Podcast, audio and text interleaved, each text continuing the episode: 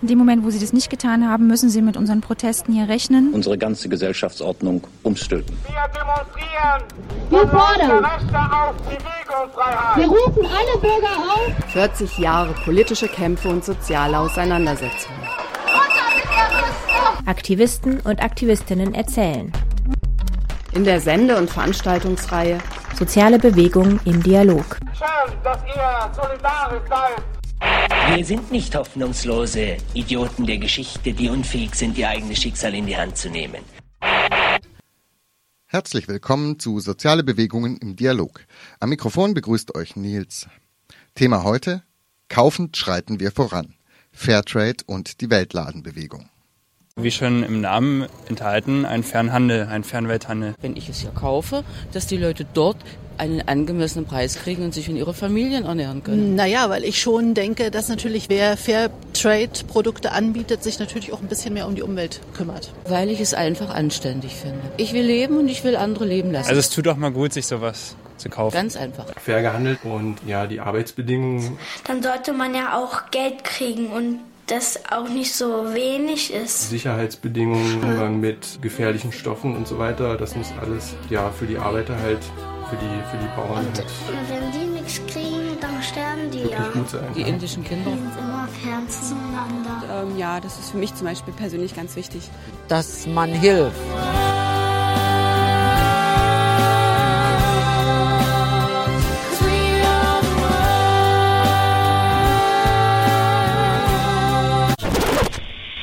Ich bin misstrauisch. Weil es irgendwie mir zu sehr nach was Wohlfeilem klingt. Ich glaube keinem Siegel. Für mich ist das halt äh, ja eine Augenwischerei. Praktisch wieder Anreiz zu schaffen, sich abzugrenzen. Oder marktstrategisch sinnvoll. Weil äh, sie damit nach außen demonstrieren wollen, ja, wir sind sozial. Dieses Fairhandeln klingt äh, so nach einfach zu wenig Fragen stellen wollen. Da geht es um Geltungskonsum. Also das sind ja nicht wirklich Organisationen, die eine klare antikapitalistische Politik vertreten. Und wenn man sagt, ähm, Kapitalismus ja, dann sagt man auch ja zu den ganzen weltweiten Machtverhältnissen. Ich glaube nicht, dass es einen großen Unterschied jetzt erst macht. Und ob dann da einige Produkte fair gehandelt werden, so, das wäre mir zu marginal. Wo es aber tatsächlich auch um eine Überwindung von, von kapitalistischen Weltwirtschaftsstrukturen geht. Und ohne die würde ich das halt schon noch als sehr begrenzt empfinden.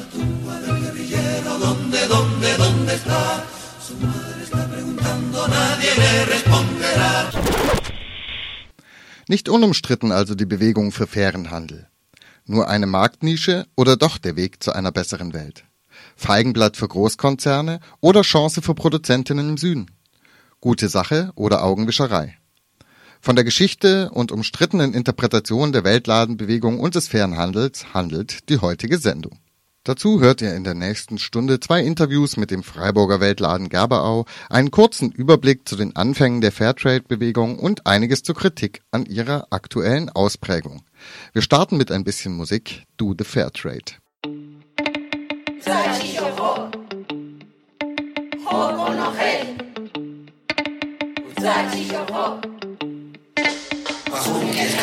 Come on, do the fair trade. Come on, In den 70er Jahren entstanden die ersten Weltläden, als Teil einer Bewegung, die die globale Ungleichheit nicht länger hinnehmen wollte. Schon ab 68 gründeten sich Gruppen wie die Aktion Dritte Welt oder das Süd-Nord-Forum.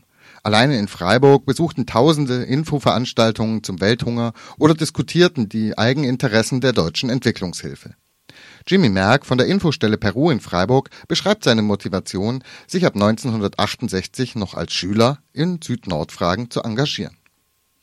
Das war die Zeit, in der also natürlich einmal schon der Vietnamkrieg war und dann auch ähm, die ersten Berichte über Massenhunger und Massenelend und so weiter. Und das, das waren vorher, soweit ich das mitgekriegt habe, äh, und ich habe eigentlich schon länger Zeitung gelesen, waren das keine, keine Themen, die große Beachtung gefunden haben.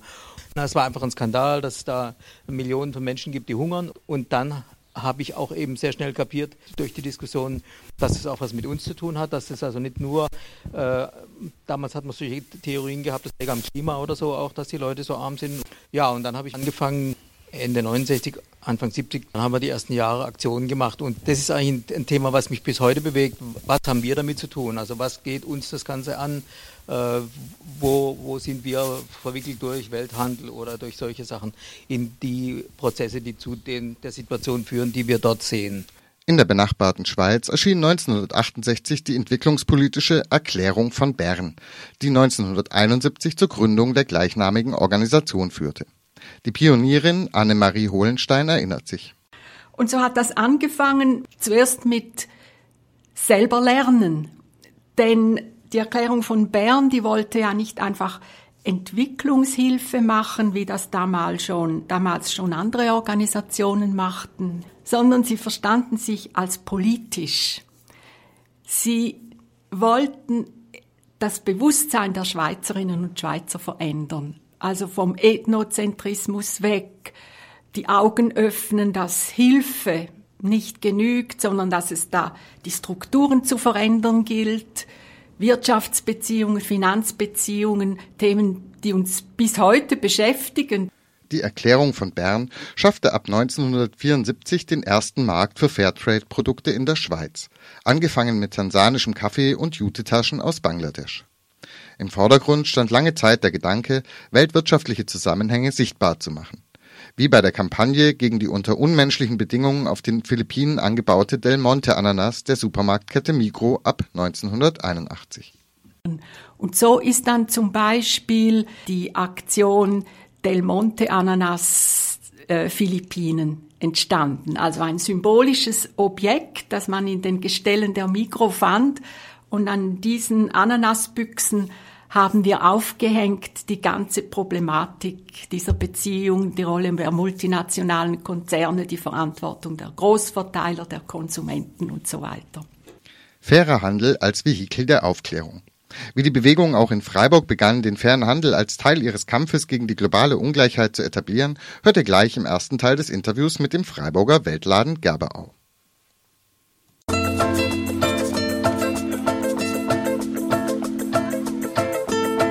Me llaman el desaparecido cuando llega ya se ha ido.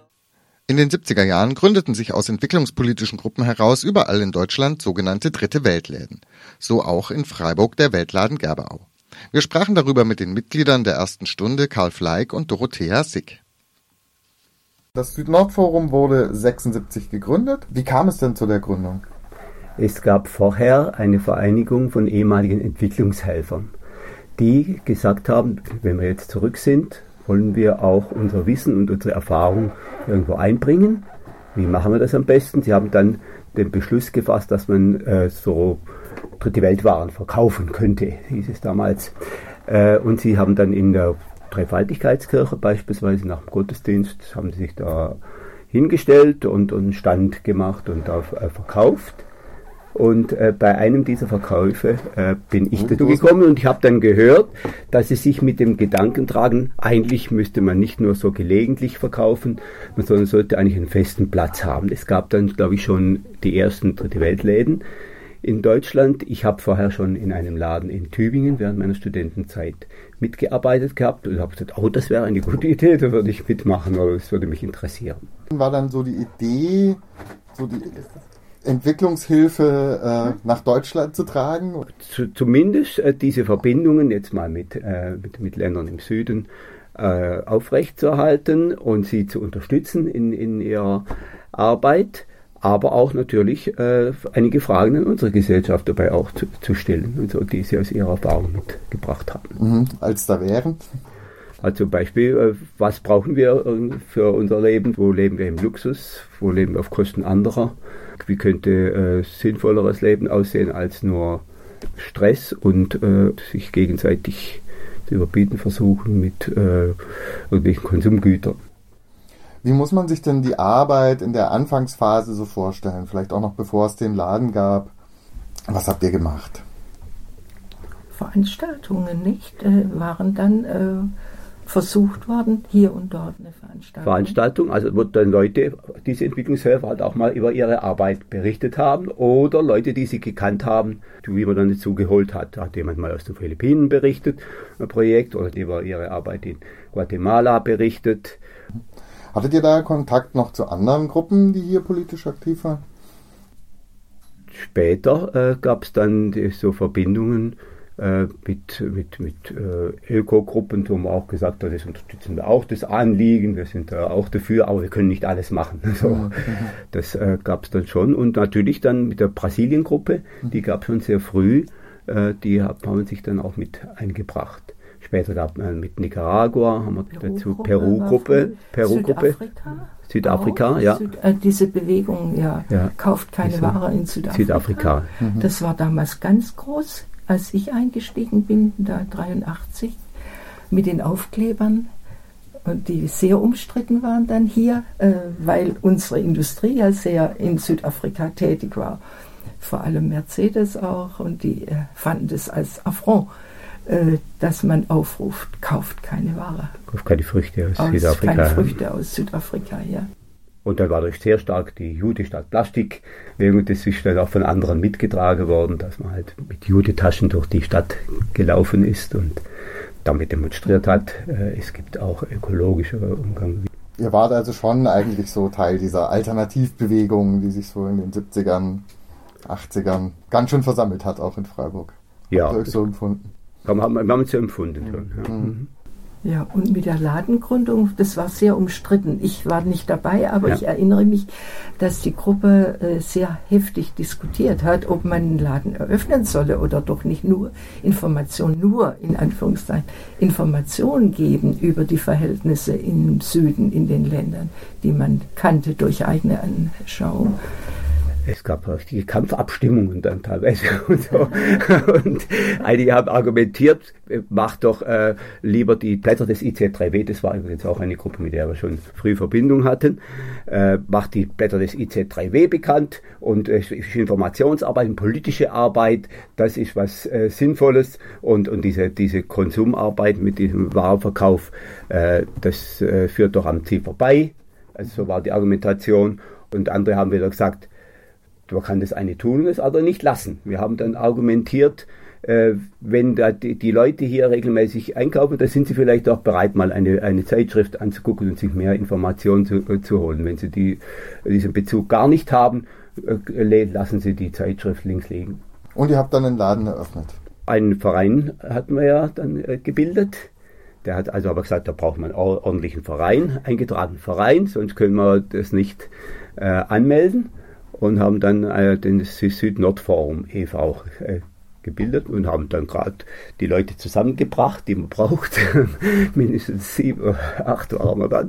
Und äh, sind dann bald mehr dazugekommen, wo es dann darum ging, dass man dann auch Leute braucht, die einfach mitverkaufen, die nicht so stark interessiert waren am, am Hintergrundgeschehen, aber bereit gewesen wären zu verkaufen. Gab es dann schnell mehr Leute. Wie ging das los mit dem, mit dem fairen Handel? Mit was für Produkten und Kooperationen? Also wir haben mit der GEPA sehr stark äh, kooperiert. Ähm, Anfangs schon, dann kommen bald dritte Weltpartner in Ravensburg, die kamen dann etwas später dazu. Äh, das waren so die ersten Partner und teilweise direkt äh. Direkte, genau. Wir hatten also Ja. da von Wagners äh, Mhm. Waren aus Guatemala, also, so, also sehr schöne Handwerkswaren, die dort von den in, Indigenas äh, gemacht wurden. Hängematten. Hängematten, Bunte. äh, Umhängetaschen. Mhm. Äh, dann kamen die Pullover aus Bolivien. Da hat auch jemand mal berichtet aus Bolivien und hat dann wunderschöne Pullover angebracht, mit denen wir uns natürlich im Winter dann auch selber bekleidet haben, denen äh, rumgelaufen sind. Also äh, Kaffee war natürlich äh, äh, sehr, sehr viel und Tee. Das waren so, so die, die typischen Waren vom Anfang. Der Nicaragua Cup, das war ja in den 80ern schon der, der Verkaufsrenner Solidarität, Den sozusagen. Magenverderben, genau. War das allgemein so, dass die, dass die Produkte dann auch noch sehr stark an die politische Situation im Herkunftsland geknüpft waren oder war das jetzt mit dem Nika-Kaffee speziell? Also solche Produkte haben wir gern gewählt von, von Ländern, die eine etwas fortschrittliche äh, Regierung hatten oder wo übrigens da Pro, äh, Projekte da waren, die man damit unterstützen wollte. Tansania, Aber war, Tansania das war das auch sehr stark. Nigeria hatten sehr ja. Senegal war wichtig, diese Ich würde sagen, nicht Person. ausschließlich, aber man hat da schon auch Akzente gesetzt. Und Argentinien war damals auch äh, während der Diktatur 76 bis 82 war ein großes Thema. Wir hatten dann einige äh, frei gekaufte aus dem Gefängnis, politische Gefangene, die auch hier im Laden mitgearbeitet haben und natürlich informiert über bei dir gelebt haben, ne? bisschen bei mir gelebt haben und nachher äh, und hier Informationen, Vorträge gehalten haben. Wie politisch war das dann bei euch? Habt ihr dann auch Geld für den bewaffneten Kampf gesammelt? Da äh, wurde abgestimmt, dass man das nicht macht. ja, ja. Also gab eine Diskussion, so wie wenn ich mich erinnern könnte, und, und habe gesagt, gewaltfreie Bewegungen, ja, äh, Gewalt wollen wir nicht unterstützen, war also schon so mehr die Gewaltfreiheit als Devise. Hat dann Informationen Aktiv ausgegeben und vielleicht auch äh, zu Veranstaltungen jetzt anderer Gruppen, jetzt Nicaragua-Gruppe oder Brasilien-Gruppe und so weiter eingeladen. Mhm. Das, das, haben wir auf jeden Fall gemacht. Wir haben zusätzlich haben wir auch noch unterstützt, wo wir versucht haben, unser Spektrum auch in, in, in bürgerliche Kreise noch mehr äh, zu erweitern, äh, indem wir auch Kommissionslieferungen gemacht haben. Und so wir hatten eine große Buchabteilung und das ja. ist mir jetzt wieder aufgefallen, wie natürlich überall schrumpfen Bücher durch das Internet, aber damals war ein Pfarrer-Ehepaar und er hatte die Bücher betreut und hat, wenn man reinkam, sofort im Blickfeld war, waren die Bücher. Das war eben ein wichtiger Aspekt. Aufklärung, Information. Was Informationsarbeit angeht, haben wir nicht nur Bücher, wir haben auch selber eine Infogruppe in den Anfangszeiten gegründet, die dann Infos äh, produziert hat. Mhm. Und dann äh, immer wieder auch dann auf die, sind wir auch auf die Straße gegangen, haben da Stände äh, gemacht, einen Marktstand manchmal. Das Hauptziel des Freiburger Weltladens Gerbeau war also, Menschen über ungleiche Lebensbedingungen und deren Ursachen zu informieren. Der Verkauf fair gehandelter Güter diente also in erster Linie als Vehikel der Information. Eine recht typische Haltung für die frühen Jahre der Weltladenbewegung. Wie sich das im Laufe der Jahre verändert hat, erfahrt ihr gleich. Zuvor hört ihr ein kleines Instrumental, den Fairtrade Soundtrack.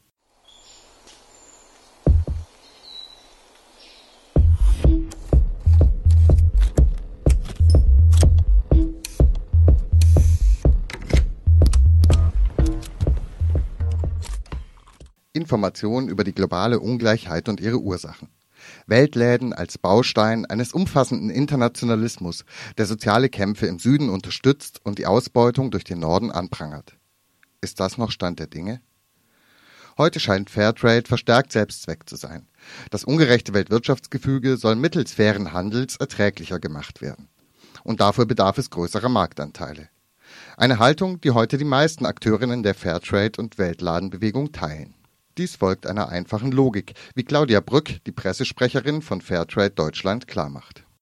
Und dann profitiert ein Bauer nur von Fairtrade, wenn die Kooperative auch an Fairtrade verkaufen kann. Wenn die Kooperative keinen Fairtrade-Markt hat, dann gibt es ja auch keine Prämien. Eine reine Zertifizierung heißt noch nicht, dass es eine Existenzsicherung ist. Aber wenn die Kooperative einen Markt bekommt und darüber verkaufen kann, dann greift der Mechanismus und der ist viel belegt, dass es zu Armutsminderung führt und zu ländlicher Entwicklung. Gerd van Dock, Mitarbeiter der Caritas und Präsident der Max Havelaar Stiftung Schweiz, stellt dazu fest.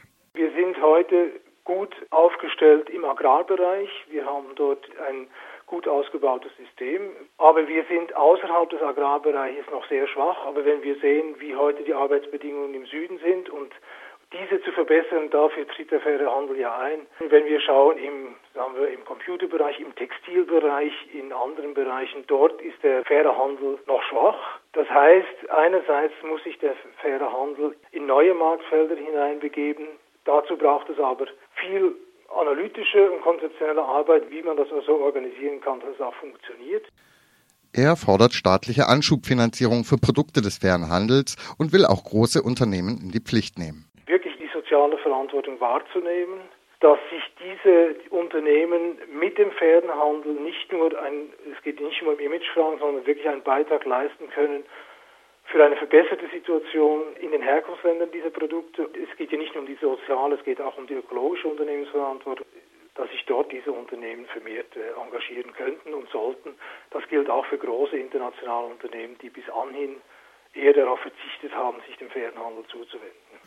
Obwohl es seit Jahren oberste Priorität bei der Fairhandelsbewegung hat, scheint es nicht ganz einfach, Marktsegmente für den fairen Handel zu erobern. Momentan liegen die Schweizerinnen weltweit an der Spitze. Sie geben pro Kopf und Jahr rund 30 Franken für fair gehandelte Produkte aus. 30 Franken im Jahr. In Deutschland geht vor allem Kaffee. Hier liegt der Marktanteil des fair gehandelten bei über 2 Prozent. Insgesamt liegen die Marktanteile für Fairtrade-Waren im Promillebereich des Weltmarkts. Ob das die Welt nachhaltig verbessert? Dafür fordert die Erweiterung des Fairtrade-Marktsegments ihren Tribut. Soll Fairtrade in großem Maßstab wirken, muss den Bedingungen des Marktes Rechnung getragen werden. So schreiben zum Beispiel die Labelorganisationen vor, dass auf den Plantagen zumindest der jeweils vorgeschriebene Mindestlohn gezahlt werden muss. Dass dieser nicht unbedingt reicht, ein würdiges Leben zu führen, ist klar. Die Forderung nach besseren Löhnen jedoch bringt einige Probleme mit sich, wie Claudia Brück von Fairtrade Deutschland einräumt. Also existenzsichernde Löhne wollen wir eigentlich schon lange. Es ist immer die Frage, wie man sie definiert. Und das Zweite ist, dass eine Plantage nicht von heute auf morgen umstellen kann auf existenzsichernde Löhne. Wir wissen, dass die derzeit verlangten Mindestlöhne, staatlich festgesetzten Mindestlöhne, dass die ja nicht ausreichen. Dass aber der Unterschied zwischen existenzsichernde Löhne und Mindestlöhne doch erheblich sein können und würde eine Plantage das sofort umsetzen, wäre es eindeutig, dass sie sich aus dem Markt preisen würde. Die angestrebte Marktgängigkeit beißt sich also hier mit dem Anspruch, den Produzentinnen die Existenz zu sichern. Welche Kompromisse nötig sind, um die Industrie in den fairen Handel zu bringen, erklärt Brück am Beispiel Schokolade. Hier gab es den Wunsch, auch Produkte zu zertifizieren, die nur in Teilen aus fairem Handel stammen. Wir haben auf dem Fairtrade-Markt wenn es um Schokolade geht, haben wir einen Marktanteil von 0,2 Prozent. Alle fair gehandelten Schokoladen zusammen in Deutschland. Und wir haben aus der, zum Beispiel aus der, aus Westafrika die Rückmeldung, hier gibt es viel zertifizierter Kakao, aber er wird nicht abgesetzt. Was ist los? Warum habt ihr keinen Markt für uns? Wir müssen den verkaufen und wir wollen ihn unter Fairtrade-Bedingungen verkaufen und bitte sorgt für einen Markt. Und die Kakaoindustrie sagt, wir sind gerne bereit, diesen Kakao einzukaufen, aber wir sind nicht bereit, mit ihnen die komplette Rezeptur zu diskutieren, äh, den Einkauf anderer Rohstoffe, ähm, darüber zu sprechen, wie wir die Verpackung gestalten, wie wir das Marketing gestalten und so weiter. Das heißt, in der Kakaoindustrie ist oder in der Süßwarenindustrie ist nach zehn Jahren langer Arbeit das Verständnis da, dass sie ihren Einkauf im Süden verändern müssen. Was das aber für das einzelne Produkt ausmacht, das möchten sie ganz alleine in ihrer Hand behalten und nicht unter Fairtrade-Standards stellen, die dann sagen, alles was geht, muss Fairtrade in dieses Produkt rein. Und weil das so ist, haben wir gesagt, uns ist es wichtiger, zuerst mal, dass die Produzenten einen fairen Markt bekommen.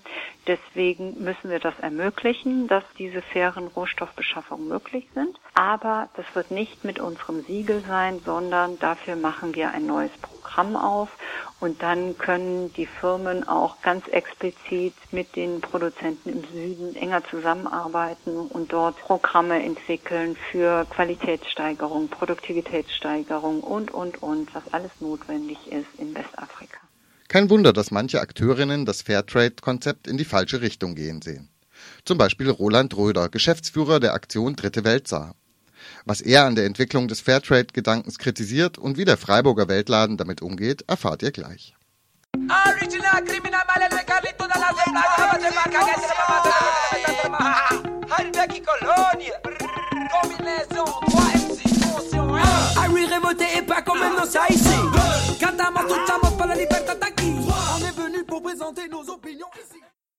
Wenn ich ein gutes Gewissen will, kann ich in den Lidl gehen und mir dort einen fair gehandelten Kaffee kaufen. Prima, oder? Wenn das auch eure Taktik ist, solltet ihr den nächsten Beitrag nicht anhören. Der Geschäftsführer der Aktion Dritte Welt Saar, Roland Röder, erklärt hier, warum fairer Handel nicht mehr sein kann als ein Anstoß für politischen Aktivismus. Fairer Handel ähm, ist einerseits ja ein großes Thema, gerade auch junge Leute betreiben Politik beim Einkaufen. Andererseits bemisst sich der Anteil am Welthandel ja eher in Promille. Ist denn fairer Handel vornehmlich Symbolpolitik? Ähm, mittlerweile würde ich sagen, ja. Es ist weitestgehend oder zu größeren Teilen Symbolpolitik geworden.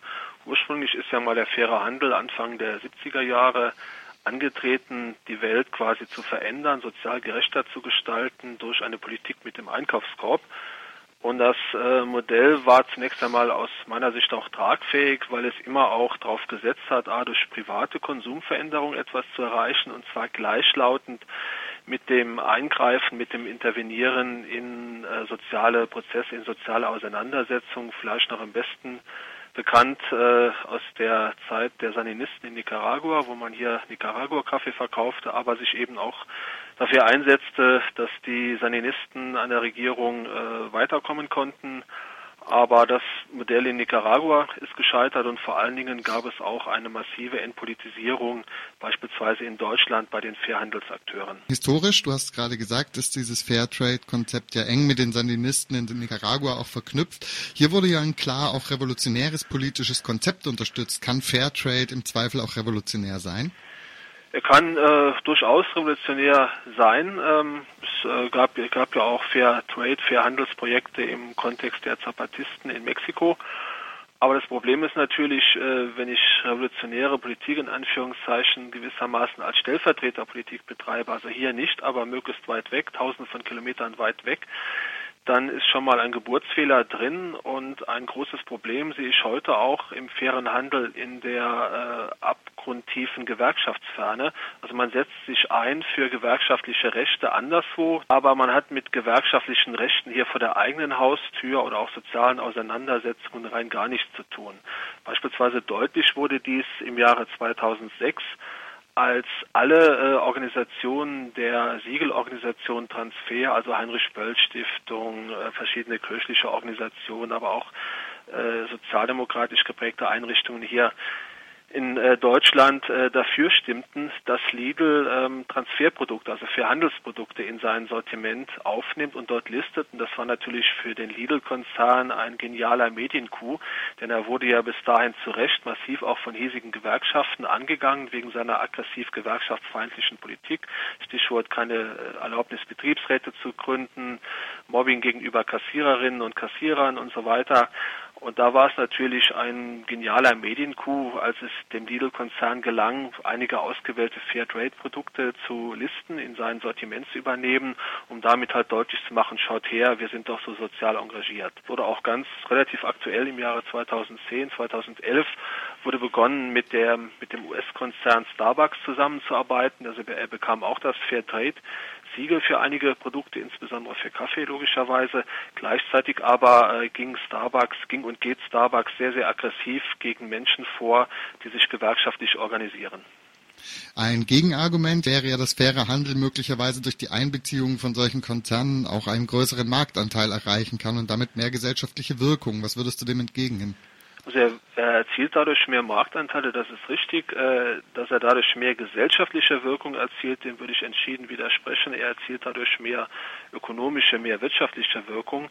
Äh, der Punkt ist ja leider, dass es nicht mehr versucht wird, mit fairem Handel gewissermaßen über die Grenzen des hiesigen Wirtschaftssystems hinauszugehen.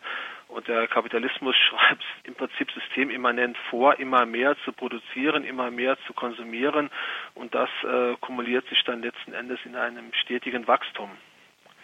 Also ich denke, wenn der faire Handel gesellschaftspolitisch relevant werden würde oder werden möchte, dann, müsst, dann müsste er das Diktat des Wachstums aufgeben und das würde, wäre gleichbedeutend äh, mit einer gewissen Distanz oder auch einer sehr großen Distanz zu dem hiesigen Wirtschaftssystem. Gibt es denn Beispiele für sowas, wo der faire Handel das stärker versucht? Es gab zumindest in der Vergangenheit die Beispiele Nicaragua-Kaffee oder auch Kaffee mit den Zapatisten, äh, also von den Zapatisten, der hier verkauft wurde und zum Teil noch wird. Ähm, es gibt sicherlich hier und da noch einzelne wenige, einige wenige Fairhandelsakteure, die versuchen beides zu machen. Einerseits eine Konsumveränderung im privaten Bereich und, andere, und gleichzeitig ein sich einbringen in soziale Prozesse, aber das ist äh, leider die Minderheit geworden. Ich denke, der faire Handel wird auch weitestgehend überschätzt. Also ich selbst bin seit 30 Jahren in diesem Bereich tätig. Wir haben noch seitens der Aktion Dritte Welt nach wie vor einen Dritte Weltladen und stehen auch dazu. Aber wir sagen eben auch, dass das eine sehr begrenzte Angelegenheit ist was er eben leisten kann, der faire Handel, ist in einem relativ eng definierten Korridor etwas mehr Teilhabe für einige Ausgebeutete in der sogenannten dritten Welt zu erzielen, zu erzeugen. Das ist leistbar, aber mehr geht eben auch nicht. Du hast schon äh, auf die Feigenblattfunktion für große Konzerne wie Starbucks und Lidl hingewiesen. Ähm, du hast aber auch grundsätzliche Kritik an der Siegelung. Also in Deutschland ist ja das Transfersiegel weit verbreitet. Warum ist dieses Konzept so umstritten? Weil es äh, letzten Endes sich ja auch nur einreiht in diese Wachstumsideologie und das Siegelkonzept ist von den Gründern her gesehen ist dann erfolgreich, wenn es in möglichst, wenn es an möglichst vielen Produkten dranhaftet und wenn möglichst viele Firmen sich daran beteiligen. Dann steigen die Einnahmen der Siegelorganisationen. Das heißt aber auch gleichzeitig, damit sich möglichst viele Firmen daran beteiligen, müssen die Kriterien relativ niedrig sein. Das beste Beispiel ist meines Erachtens wirklich diese Auseinandersetzung mit Lidl. Lidl auf dem Höhepunkt der gewerkschaftlichen Kritik an den Arbeitsbedingungen bei Lidl landet diesen Medienkuh und kauft sich das Transfersiegel ein und alle Organisationen, Transfer-Mitgliedsorganisationen in Deutschland haben dem zugestimmt, auch der Weltladen-Dachverband. Wir haben alle angeschrieben, wir haben diese Politik kritisiert. Wir wollten eine Stellungnahme haben. Keine einzige Mitgliedsorganisation von Transfer damals hat sich äh, uns gegenüber dazu geäußert. Also du würdest sagen, eine gesellschaftliche Auseinandersetzung muss über das hinausgehen.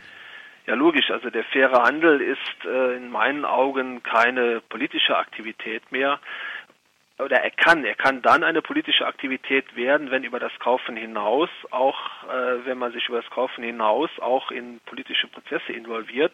Man hat sich ja mit dem fairen Handel auch gewissermaßen reduzieren lassen auf so eine Ebene von Verbrauchermitmachprojekten. Es ist eine komplette Entpolitisierung, die hier stattgefunden hat. Man bekommt den Konsum als äh, Terrain der Auseinandersetzung präsentiert, was er aber per se nicht ist. Man bekommt suggeriert, durch vermehrtes Kaufen könnte man einen meinetwegen Kapitalismus mit menschlichem Antlitz schaffen etc., was aber auch nicht funktionieren wird.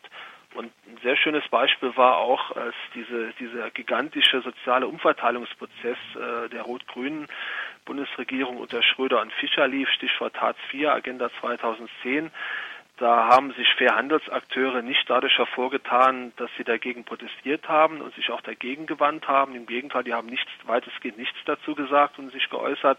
Mittlerweile sind aber ganz, ganz viele Grüne und Sozialdemokraten, die damals für Hartz IV waren und es bis heute, also, äh, und es bis heute sind, die für die Agenda 2010 waren, sind heute aktiv im fairen Handel. Und das ist für mich ein grundlegender Widerspruch, beziehungsweise vielleicht kein Widerspruch, sondern sie betreiben Symbolpolitik. Das, das kommt da zum Ausdruck. Soweit Roland Röder von der Aktion Dritte Welt sah. Bevor wir uns der Debatte im Freiburger Weltladen widmen, hören wir noch ein Musikstück. Es heißt Gemeinsam fairer sein, Fairtrade Song für Deutschland und ist produziert von Klaus Krasselt und Robert Lang. Dieses Lied steht nach meinem Dafürhalten exemplarisch für die kritisierten Tendenzen der Fairtrade-Bewegung. Wehleidiger, karitativ motivierter und kritischer Wohlfühlkonsum. Bleibt trotzdem dran, die Debatte geht weiter.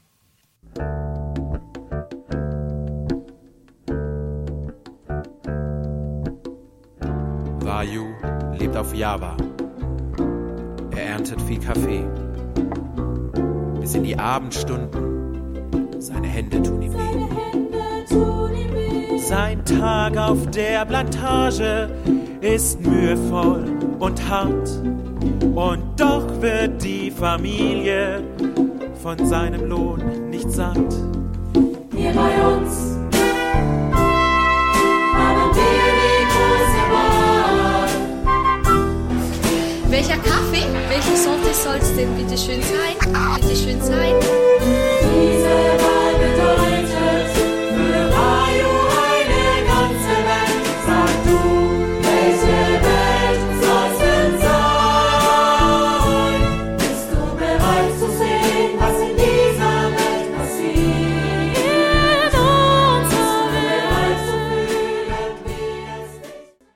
Uah. Auch wenn es beim ersten Blick in die Boutique in der Gaberau so scheinen mag, so ganz unkritisch dem Wohlfühlkonzept des fairen Handels verschrieben hat man sich dort nicht im Weltladen Freiburg.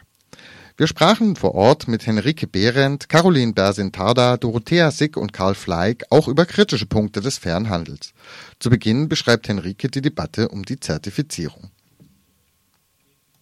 Also die dicke Diskussion war ja eigentlich, oder der Stein des Anstoßes war ja, dass so die größten Handelsimporteure an den Punkt gekommen sind, wo sie gesagt haben, das ist alles schön und gut, aber wenn wir unsere Idee, wir wollen durch Handel eine Veränderung erwirken, wenn wir an der festhalten wollen, dann reicht es nicht, Waren nur über Weltläden zu verkaufen, weil die viel zu wenig Menschen erreichen. Das heißt, wir müssen dahin, wo die Masse hingeht, nämlich in den Supermarkt. Und da kam dann einfach, also das ist jetzt so dieser kritische Knackpunkt. Schafft man es dann sozusagen, da die Idee reinzutragen und wirklich weiterhin dem Ideal treu zu bleiben oder verkauft man sich dann da sozusagen an äh, die freie Marktwirtschaft? Und da ist eine Bewegung entstanden, die inzwischen auch wirklich dazu geführt hat, das ist jetzt meine persönliche Meinung, wird aber auch gerade ganz heftig diskutiert, dass sich der faire Handel gerade oder die Idee des fairen Handels echt aufgespalten hat, so in zwei Wege. Und ich persönlich, also ich bin Biogärtnerin, kenne das einfach aus dem Biobereich. Das hat ungefähr zehn Jahre vorher stattgefunden mit genau der gleichen Geschichte.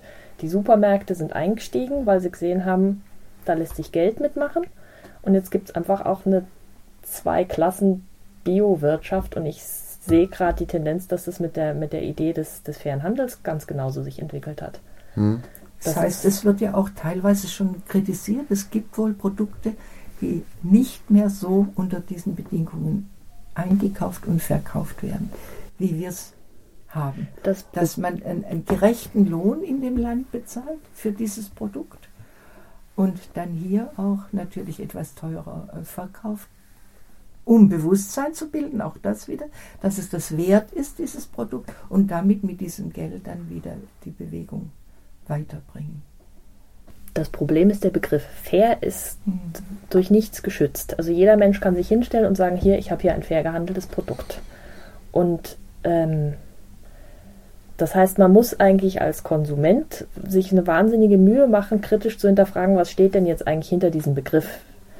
Und also ich sehe schon, wenn, wenn Leute zu uns in den Laden kommen und fair gehandelten Kaffee aus Tansania kaufen, dann steht da ein völlig anderes Konzept dahinter, als wenn ich in den Supermarkt XY gehe und da gibt es dann die Supermarkt-eigene Marke sogar inzwischen, wo dieses offizielle Fairtrade-Siegel drauf ist. Dann stehen da ganz andere Kriterien dahinter, auch ganz andere Ambitionen und letztendlich auch nicht mehr großartig die, die Idee diesmal ursprünglich war. Also da sehe, also es ist meine persönliche Meinung, da glaube ich einfach, dass die Marktmacht vom Lebensmitteleinzelhandel, die ist so derartig riesig, die verleiben sich das so ein als nettes Feigenblatt, mit dem man sich noch so ein bisschen schmücken kann, aber mm, es ist nicht mehr viel dahinter. Dass mal wenigstens die Idee von fairem Handel oder das, was unfair sein könnte bei Produktion und Handelswegen, dass das bei der Masse ankommt, das finde ich wichtig und begrüßenswert.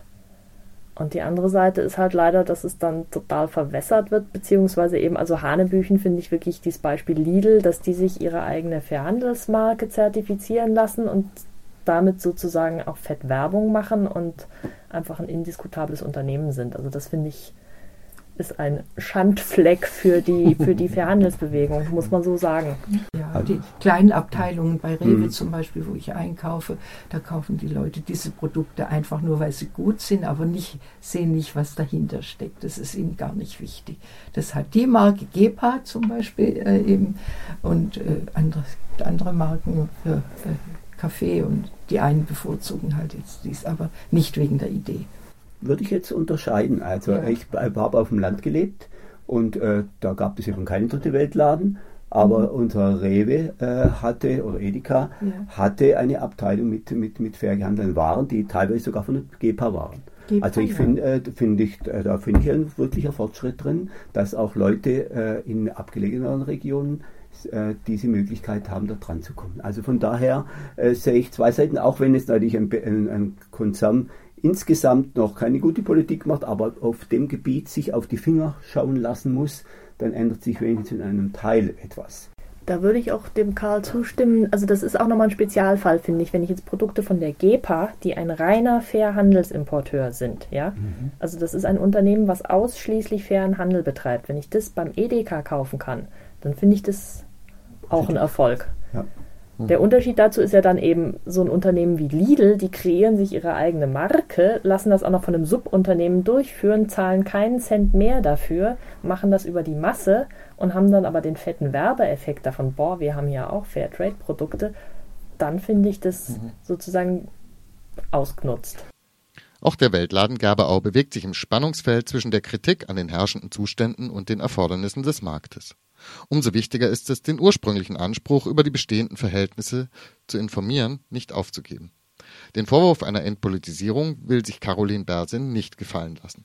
Ich sehe eher, dass die politische Kampagnenarbeit viel professioneller geworden ist und die bündelt sich auch sehr gut. Es gibt ja mittlerweile auch ein Lobbybüro in Brüssel, das da äh, sehr engagiert ist und ähm, es gibt viele bundesweite Aktionen, die wirklich ganz toll äh, da erarbeitet werden. Und an den Anfängen sah es einfach so aus, da war es uns auch schon wichtig, die Mhm. Verbindung äh, mit der Bildung.